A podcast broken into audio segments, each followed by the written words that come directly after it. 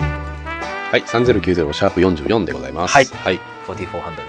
はい。よくわかんない。はい。はい44ハンドルだとね、4400回になっちゃう。そうだね。これ、1日に1回やってもね、 10年以上かかるっていうね。はい。ちょっと前にもね、あの、ちょっと社員旅行行ったみたいな話しましたけど、はいまた社員旅行行きましてね。 何回行くんだっていうね。もうね、何回行く3、4回聞いてるよっていういやいや二回だよ。2回しか行ってない。で、違う、今回社員旅行っていうよりもう、ん。その関連会社の人とかも含めた慰安旅行みたいなのを年1回、年末にやるんですよ。うん。で、ただそれがめんどくさくてね、私ほら、あのー転職して今の会社に入ったんですけど、はいその、なんていうのニューカマーの人たちが、うんその、宴会のところでね、はいなんかこう、出し物をしなきゃいけないんですよ。あー、すげえめんどくせえ。すげえ嫌でしょ、うん。で、俺それを聞いてからもう3ヶ月ぐらい憂鬱で、うん。で、一緒にやるのが、あの、21歳のはい、専門卒業して今、ちょっとシステムエンジニアというかデザイナーみたいな、というか、まあちょっと、あの、部署は違うんだけど、はい。まあやってる子で、その子と何かをやらなきゃいけないって言っうわー、はい。て、で、その、慰安旅行のね、うん。直前2週間ぐらいがすげえ忙しくて、はいで、1ヶ月前ぐらいから何しようかって話しようと思ってたんだけど、もう1ヶ月間割と結構がっつり忙しくて、はいで、来週でいいや、来週でいいやって思ってたら、だんだん予定が埋まってっちゃって、うん全然打ち合わせする時間がなくて、はいで、一応 LINE のやり取りだけで何するとかっていう相談をしてたんだけどう、ん。で、うん何しようかなって思ってたんだけど、はい。あの、その子が、もう一人やる子がね、はいあのー結構ダンスを踊れるので、はいで、俺としては、無難にこうなんか漫才とかをやった方がうん。いいかなと思ったんだけど、はい。まあ、なんていうのあんまり盛り上がらない可能性も含めて、そうだねしかも漫才とかだとさ、尺結構5分とか取らなきゃいけないじゃん。で、あのー稽古とかも、ね、なかなか昼は稽古、夜は。 朝も稽古、昼 も稽古。 うわもうへこんだ。もうこの話終わりでいいなんでなん で朝も稽古、昼も稽古、夜は愛する稽古ですって言いたかったのに、うん昼から入っちゃったもんだから、いつ愛する稽古が入ってくるのか分かんなくなる。 まあ、とりあまあえず、稽古ができなくて、うん北川の稽古さんができなくて、もう壁に向かっても稽古できいず。や、だから、うんできないから、もう、1日か2日しかなかったの。うん。うん。稽古できる時間が。うで、あの、おそらくないなって2週間ぐらい前の段階で分かって、うんで、彼が提案してきたのが、はい。三代目 JSOULBROTHERS のはい、流星をやりたいうと。ん。まあ、よくわかんないけど。はい。そうなのね。流星ね、っはてい分かるでしょ、あの、ほら、去年、一昨年か、レコ大撮った曲ですよ。いや、知らん。ランニングマンやるやつ。ああ、はいはいはいはい。 あれあれ。なるほどね。あれあれ。で、ランニングマンだったらうん、ちょっと年配の人たちも知ってるし、はい。で、で、こっちは踊って、向こうが踊って、はい俺が歌えばいいからはい、合わせるの一回で済むじゃん。そうだね。そうそうそうそう。っていうんで、もう、もうしょうがないから、それでいいやってことになっては、一応トラックの編集とかをやってもらってはい、俺もなんとなく聴いてたのうん。だけどさ、全然聴かない曲じゃうんん。てかむしろ率先して聴かない曲じゃん。うん。でもしょうがないから、うん覚えたさ、うん頑張って、うで、なんかテレビ番組かなんかに出た時に、ん3分弱ぐらいのうん編集にしたトラック、あの、したバージョンがあって、うんそれ、それ通りに割としてもらったトラックを。うんうんうん。で、カラオケ行きまして、はい。カラオケで、あの一緒にね、うんで、俺、うあの、10回ぐらい歌ったのかなうん。で、結局さ、エグザイルも、うん。その、三代目 JSB もそうなんですけど、うん三代目ジェームス・ブラウンもそうなんです もう3代続いてるっていうえね。そうですね、三代目ジェームス・ブラウンもそうなんですけど、はいあの、結局、うん。あの、なんていうのうまいんじゃないんですよ、うん。歌うのって。うん。あの、地声のパートと、ファルセットにするパートと、うん。あとはマイクのテクニックでごまかしてるんですよ。うん。で、要は、あの、こういう喋りじゃなくて、なんていうの、吐息みたいなさ、うん。うん。ので、エコーかかるから、ぽく聞こえるみたいなさ、うんパートとかあって、うん10回ぐらい歌う中で、それぞれここのパートをこういう風に歌えばいいなっていうのも自分の中で結構できて、うんでこれ大丈夫だなってなって、うんで、ほら、感想のとこランニングマンやるから、うん合わせなきゃいけないから、うんランニングマンだけ教わります。はい。でもね、もう、歌って、それやって歌うの結構しんどいのよ。うん。で、まあ、なんとなくこう、形になりました。で、でも明日頑張ろうねって言って、うん。で、当日行きまして、うんで、宴会場、で、結構ちゃんとした宴会場で40人ぐらい。うん。で、コンパニオンのお姉ちゃんもいたんで、あ、すごいね。 50人ぐらい、うん50人弱ぐらい人がいて、で、その前に来るからっていうんで、ちゃんと、結構ちゃんとした舞台があうるん。んうで、ん。で場当たりしようっつって、うん。場当たりして、で、CDR 持ってきて、で、そこにまあ、ラジカセがあって、うんラジカセで、あの、鳴らすんだけど、まあうん一応ちゃんとスピーカーがあるわけさ。うん。で、マイクも、カラオケ用のマイクは有線なの。うん。で、踊れないからワイヤレスにしたんだけどう、ん。で、まあ何回か流して、うん。こんな感じでやろうかみたいな、ちょっと軽軽めに、声抑えめにちょっと歌ってみて、で、ボリューム調整とかもして、後ろから聞いて、まあこれぐらいの音量だったらっていう感じでやりましたよ。はい。で、当日、はい。まあ、黒のジャケット、はい黒のシャね T シャツ、はいで下黒のパンツ、はいで全部黒黒ずくめで,、はい。で私サングラスかけまして、はい で黒の動乱塗りまして、はい。でジェルでオールバックにして、うん。で相方の彼もうん。でやったんですよで結果ね、うすげえ盛り上がったのあ、そうなんだ。めちゃくちゃ盛り上がったのそれはでよかったんだけど、うん。結果そのなんていうの彼のダンスが割とあったから、うんちょっと助かったんだけど、うんまあ揃ってやるところがもう含めて結構盛り上がったからよかったんですけど、うんあのね唯一の誤算があって、うん人いっぱいいるでしょうん。でそうすると、うん音全然聞こえなくてその音量じゃうん。であのスピーカーの帰りがないから、うん全然聞こえないのよ、うん。でエコーもないしマイクもなんか頑張って歌っても声張り上げる曲じゃないから、うん全然わかんなくなっちゃって、うん大変だったっていうねああ、そうなんだ。そう大変だね。大変だったよそれはまた、うん。ですげえ盛り上がったからよかったね、うん結果なんかふわっとねそっか。動乱も塗ったんだそう。塗ったよ徹底してるね。塗ったよちゃんとマジか。そうラッツスターみたラいッなツスタなーみたいになってシャネルズみたいになりましたんか逆に。 どうもクワマンポジですって言ってちょっと一笑いいただきましたけど、あ、そうなんだ。えへええ。いやもう本当にね、うんああいうその出し物しなきゃいけない文化って誰が作ったんだろうと思ってね、う。うん。何がお前ら見てて楽しいんだよって思ったけどねねまあでもその、出し物をさ、する側の方にね出てこなさそうな感じじゃん、ゴーって。そうなんだよねプロデュースする側じゃないどちらかっていうとプ。ロデュースするどっち裏方の方でしょそうですねやる、あの、どっち出かってしいうとね物をするにせよ。そうだねどっちかっていうそとう台本書いたりとかねストラテッークジに練習立っして何かするとかじゃなくて、指示を出す側の方でしそうょでそういう人が出てくるからやっぱ盛り上がるんじゃないまあ私下っ端なんでそういうまだキャラじゃないですけどね、うんただまあ頑張りましたけどね、うん。よかったと思いますよ、それは。なん二か、度とやりたくないと思いま俺すその映像見たいもんね。コンパニオンの姉ちゃんとかがすげえ盛り上がってましたけどね、ああ、それはよかったんじゃないねうん。やろうだけだったらなんかね、また違うダンス雰囲気になダるンスキレッキレだったねとかって言われて、うんあそうなのみたいうんな。もうすげえ疲れちゃってさ。すげえ喉乾いちゃってさ。カラッカラなのね、喉うね、んあれ、あれやる時。そういつも思うけど。久々でしたよ、なんかステージみたいな。だただ、うんあの、ああいうステージ環境ってうん初めてだね。うん。俺はそのなんかね、ライブハウスとかでこう前に出て歌ったりとかさ、うんしたこととかもありますけど、うんああいう環境ってね、うん人生で初めてでしたうね。んそうね。 2回目とか3回目の人は多分芸人さんとかじゃないとないと思います。そうだよね。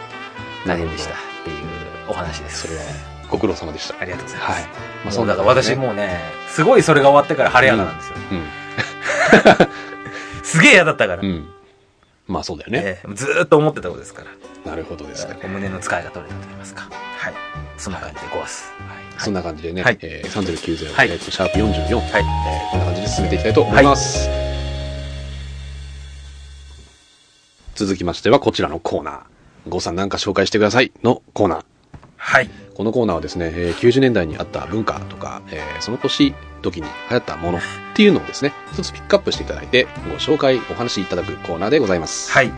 では、ごさん、今回は何をえー、今回はですね、はいえー90年代に流行ったものというところで、流行ったもの、うん流行ったものというか流行った作品といいますかね。はいえーあの、エッセイって流行った。まあ、エッセイってずっとあるジャンルなんですけど、はい。桜桃子のエッセイって流行ったじゃないですか。桃の缶詰とかですかね。桃の缶詰、えー、猿の腰掛け、はいそれからタイのお菓子だったり三部作が、まあ有名なんですけど、はい。あの、読んだことありますない。 そうでしょうね。はいあなた、あの、まあ、ないだろうなと思ってう、こちらにやってきたんですけど、今日も。 そうおそらくないだろうなと思ったんですけそうど、であの、字書いてある本読んだことある。 なあるね、一応。今まで読んだ、うん。その漫画以外よ。はい漫画以外の本の中で、一番面白かったものって何ですかあれだよ、ラノベ抜きだよ。大洞窟っていう。本ってさ、うん。本当に読まないの読まないです。一年に一冊も読まない。読まないです。ははい。映画の原作とかの、あ、はまあ、小説とかは読んだりとかはあったっちゃあるんですけどあ、。はいはいはい。それはなんで読まない G 読むのがめんどくさくて。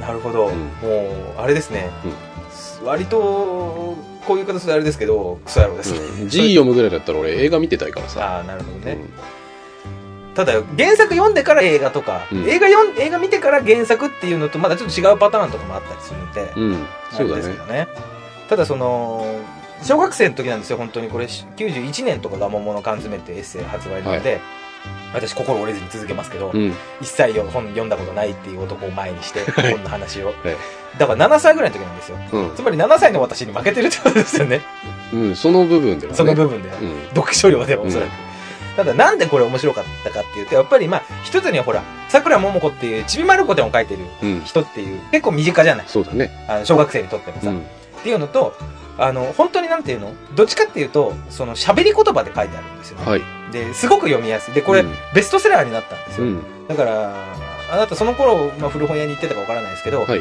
桃の缶詰とか、うん猿の腰掛けとか、タイのお頭とか、うん。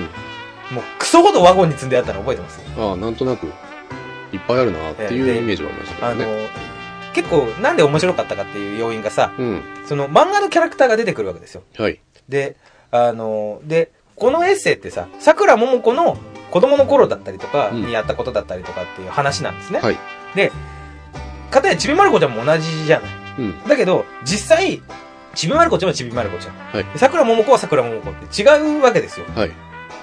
で、あの、ちびまる子ちゃんの主人公も桜ももこなんだけど、うん実際とはちょっと違うんですね。うんうん。というのも、あの、ほら、桜ももこの実家は、八百屋かなんかやはい。ってるっていうのご存知ですかあなんかね、実際はね実。際は。だからそういったところのこうギャップ感みたいな。うあ、ん。本当、本当のちびまる子ちゃんはこれなんだみたいなさ。なんかソフトがあんな人じゃなかったとかっていう話はよく聞きますそようね。そうそう。あの、もうちょっとなんていうの言葉を選ばないとあのクソ野郎だったって、うんクソじじいだったっていうね、話とかうん。っていうのあがありまして、そこから結構なんかこう芸能人のエッセイブームみたいなのがうん。起きて、で、私で言うとその松本人志の遺書ってあったでしょはいで、遺書ってあって、なんか松本だったかなとかっていうのにこう続いていって、うんうんエッセイっていうのをこう継続して読むきっかけになった本なんですけど、なるほど周りで流行ってました。桃の缶詰とか。ねうん周りで結構流行ってたんですよよ読んでるとかっていう話しなかったからね。そもそも読まないからね。そもそもね。エッセイとかも読んだことないんですかまああー、いくつかはある。例えば、例えば。えー、あの、たけし君はいとか。エッセイなんかそれ小説だと思う。あれ小説か。あれは小説でエッセイってなると、ピーコのエッセイとか。す。またちょっとおねぎ枠出てきちゃうけど大丈夫ピーコとか、うん、エッセイ、ああれで、解放区とかがエッセイだよ、どっちかっていうと。あー、エッセイか解放区は読んでない。解剖区はちょろちょろしか読んでない。持ってるけど。持ってない。立ち読みね。立ち読みで。解放区はだって解放区2も出たでしょ、うん。読まない。うん、まあ別にっていう。あの、なんだろう。興味のある人でも、そこまで知りたいっていう人と、逆に知りたくない。情報量が少なすぎて知りたいっていう人とかが逆にいるね。なるほ海外の人とかの方が多いかもしれない。ど。ああの、エッセイじゃないんだけど、マルコム X とか、マイケル・ジョーダンとかはい、ジャクソンとか、あ。ジャクソン・ペイジ、ジャクソン・ページじゃない。MJ ですね。 MJ、うん、とか。みんな黒人だけどね。マイケル、ジョーダン。そうだ ね。ジャクソンでしょジャ ?MJ。ジャクソンとジョージダョンー。ダン。両方とも読んでんだけど、一応。一応好きだから。はいはい。うん。それは一応自伝。そうだだねよ、ね自伝的なもの。にはさなするが、け現象 で、現象で読まれてるってことですよね。ど。いや、 ちそれはちゃんとあの、翻訳されてる翻訳されてるやつ。もので。もので。はい。出ないとわかんないんで。そうですうよ。ん。余計もうあの、1ページにどれだけかかるんやっていう。一行にだよ。うんでも一ページじゃないよ、多分。一行にだいぶ時間かかって単語調べてってなっちゃうからにね。なっちゃうからね。でもね、あの、私、高校の時に小論文やってたんですよ。はい。小論文ってご存知ですかうーん、なんとなくは。なんとなく。なんとなくはあの、受験科目にあるんですよ、小論文っていうのは。うん例えばその、あの、まあ、原稿用紙10枚ぐらいの論文とかを読んで、うんこれこれに関するものをまとめろっていうのとか、うんこういうものを読んで、うん。これについて、まあ、例えば2000字でまとめなさいとか、うん800字でまとめなさいとかっていうのが、みんなが苦しんでるっていうイメージしかないけどね。あ、本当にうん。私、小論文すげえ得意だったんで、うん。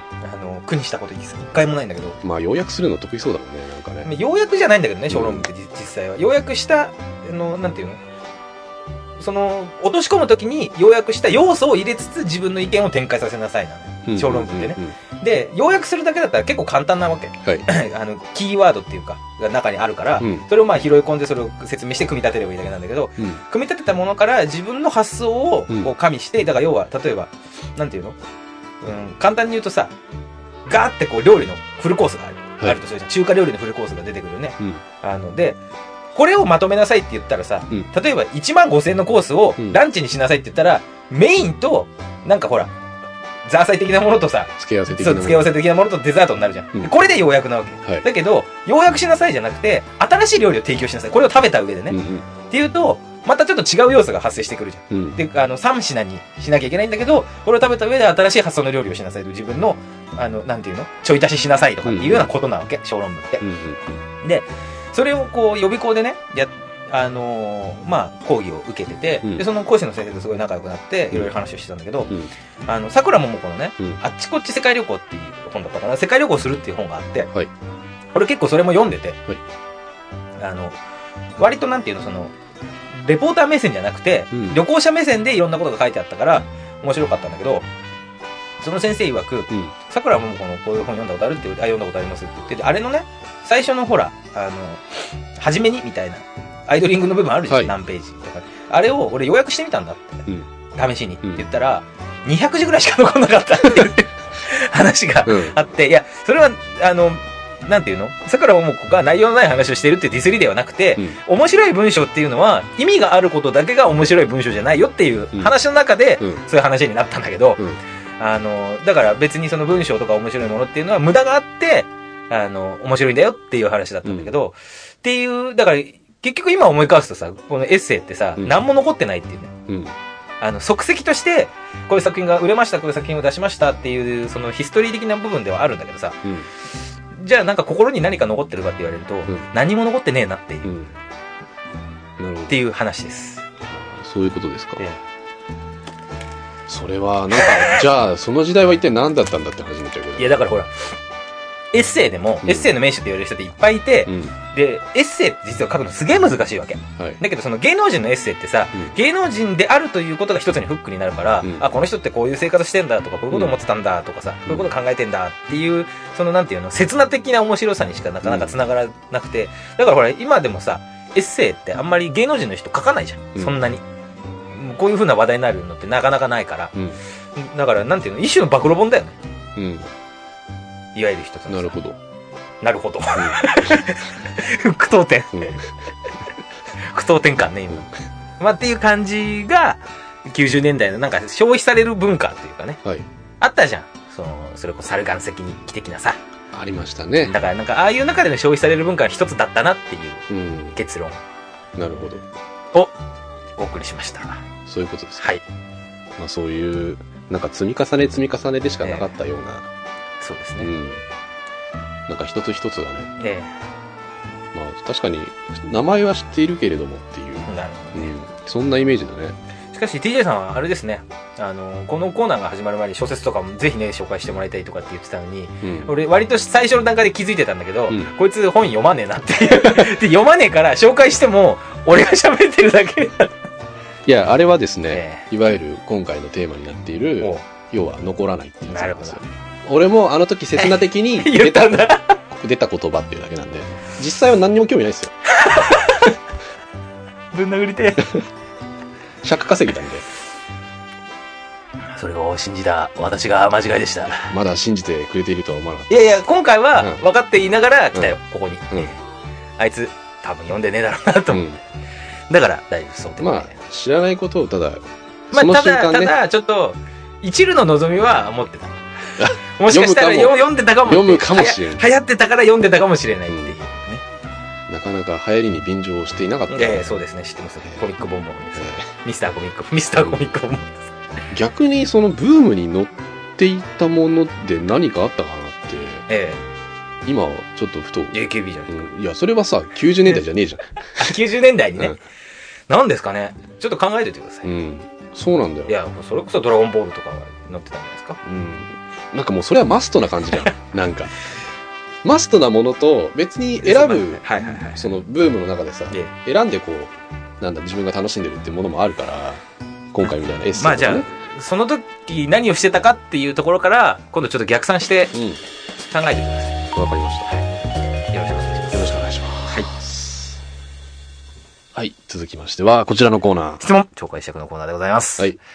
えーこちらのコーナーはですね、もういい年を超えてしまった我々がですね、はい。奇跡的に親になった場合、えーその子供たちからですねうん、浴びせられる罵詈雑言の中の質問をですね、きちんとこう回答していくためには何をしなきゃいけないか。つまり、準備ということです。なるほど、ね。その準備を、ちょっとしようかなっていう、はいそういうコーナーです。下手をすると、いつまで経っても準備の、そうですね。ただトレーニングしているだけっていう、そうね、実践経験なし。実践経験なしっていう。なるほど。えー今回はです質問、ね、質問同点になっちゃいますけど。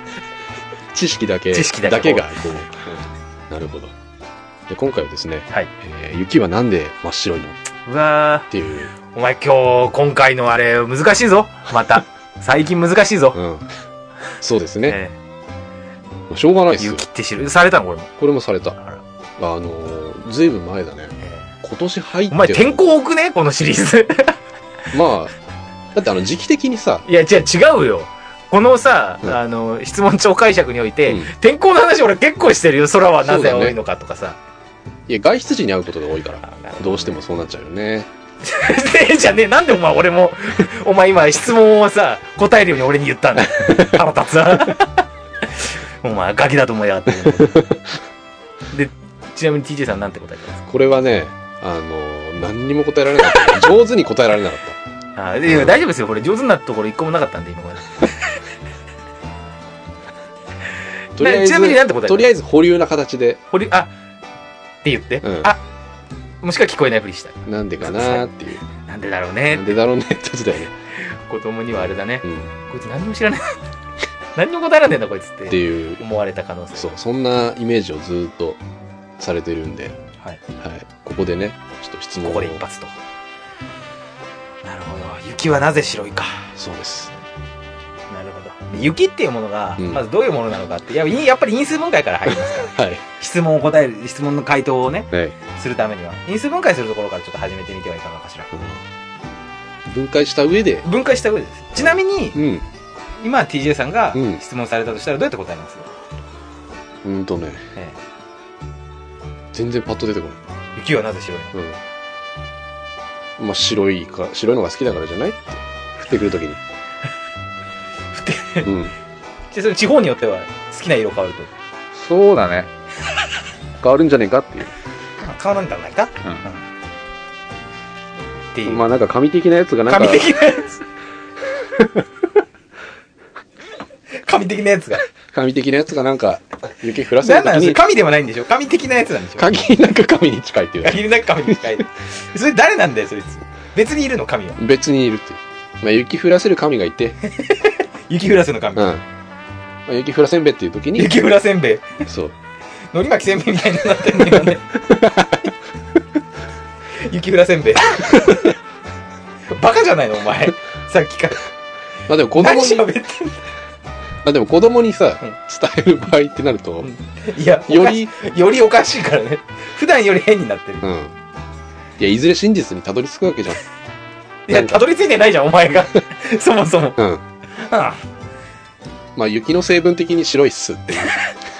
雑。雪の成分的に白いっす。 ひどい。ひどいな。何雪の成分的に白いっす。お前誰よくわかんない。 俺も言ってみたけど、それなんだかよくわかんない。 全然答えになってね。バカじゃないの。ええ、雪はなぜ白いのかと。はいね。雪か。なかなか難しいね。うん。何ですか雪っていうのは分かんない もう分かんなくなっちゃったこの子まあ、えっと、その、水蒸気が、えー要は、いいよ絶対そそれいいよちょいちょいやってみん頑張ってやっていみや、いいよ。わかんないと思う。わかんないと 思う。ちょっと頑張ろうよ水蒸気じゃあ水蒸気が何なんでまあ、あの、上空で、えっと、ひなんつうの、凍ったもんが落ちてくるっていう。それ氷じゃね、雪は雪、似たような もん。成分的に雪っすっていう話じゃないの。ひどい降った時に、まあ、成分的に。じゃあ、今回はこれが答えでいいから。 それでいいのいいよ。面白いから。 じゃあ、ゆきはなぜ白いのかちょっと答えてみて。えーっと、成分的に白いっす。雪の成分的に。 雪の成分的に白いっす。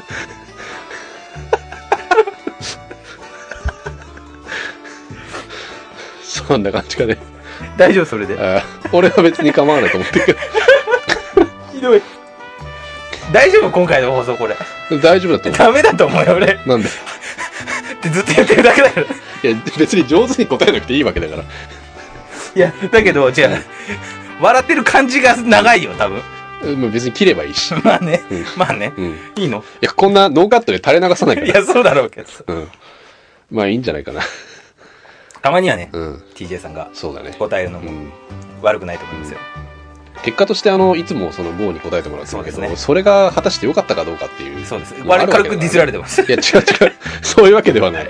軽くディスってると思いました。ヒヤッとしましたう。ん。まあ、あの、じゃあ、雪はなぜ白いのかって答えはですね、ちゃんと答えてください。ははい。はい。い。雪の成分的に白いっす。はい。答えになってね。なってね。はい。はい、はい、そういえーうこそとんで。な感じで、3090、シャープ44。はい。こんな感じで締めたいと思います。はい。お相手は TJ と、 5の2人でお送りいたしました。ありがとうございます。暖かくして寝てください。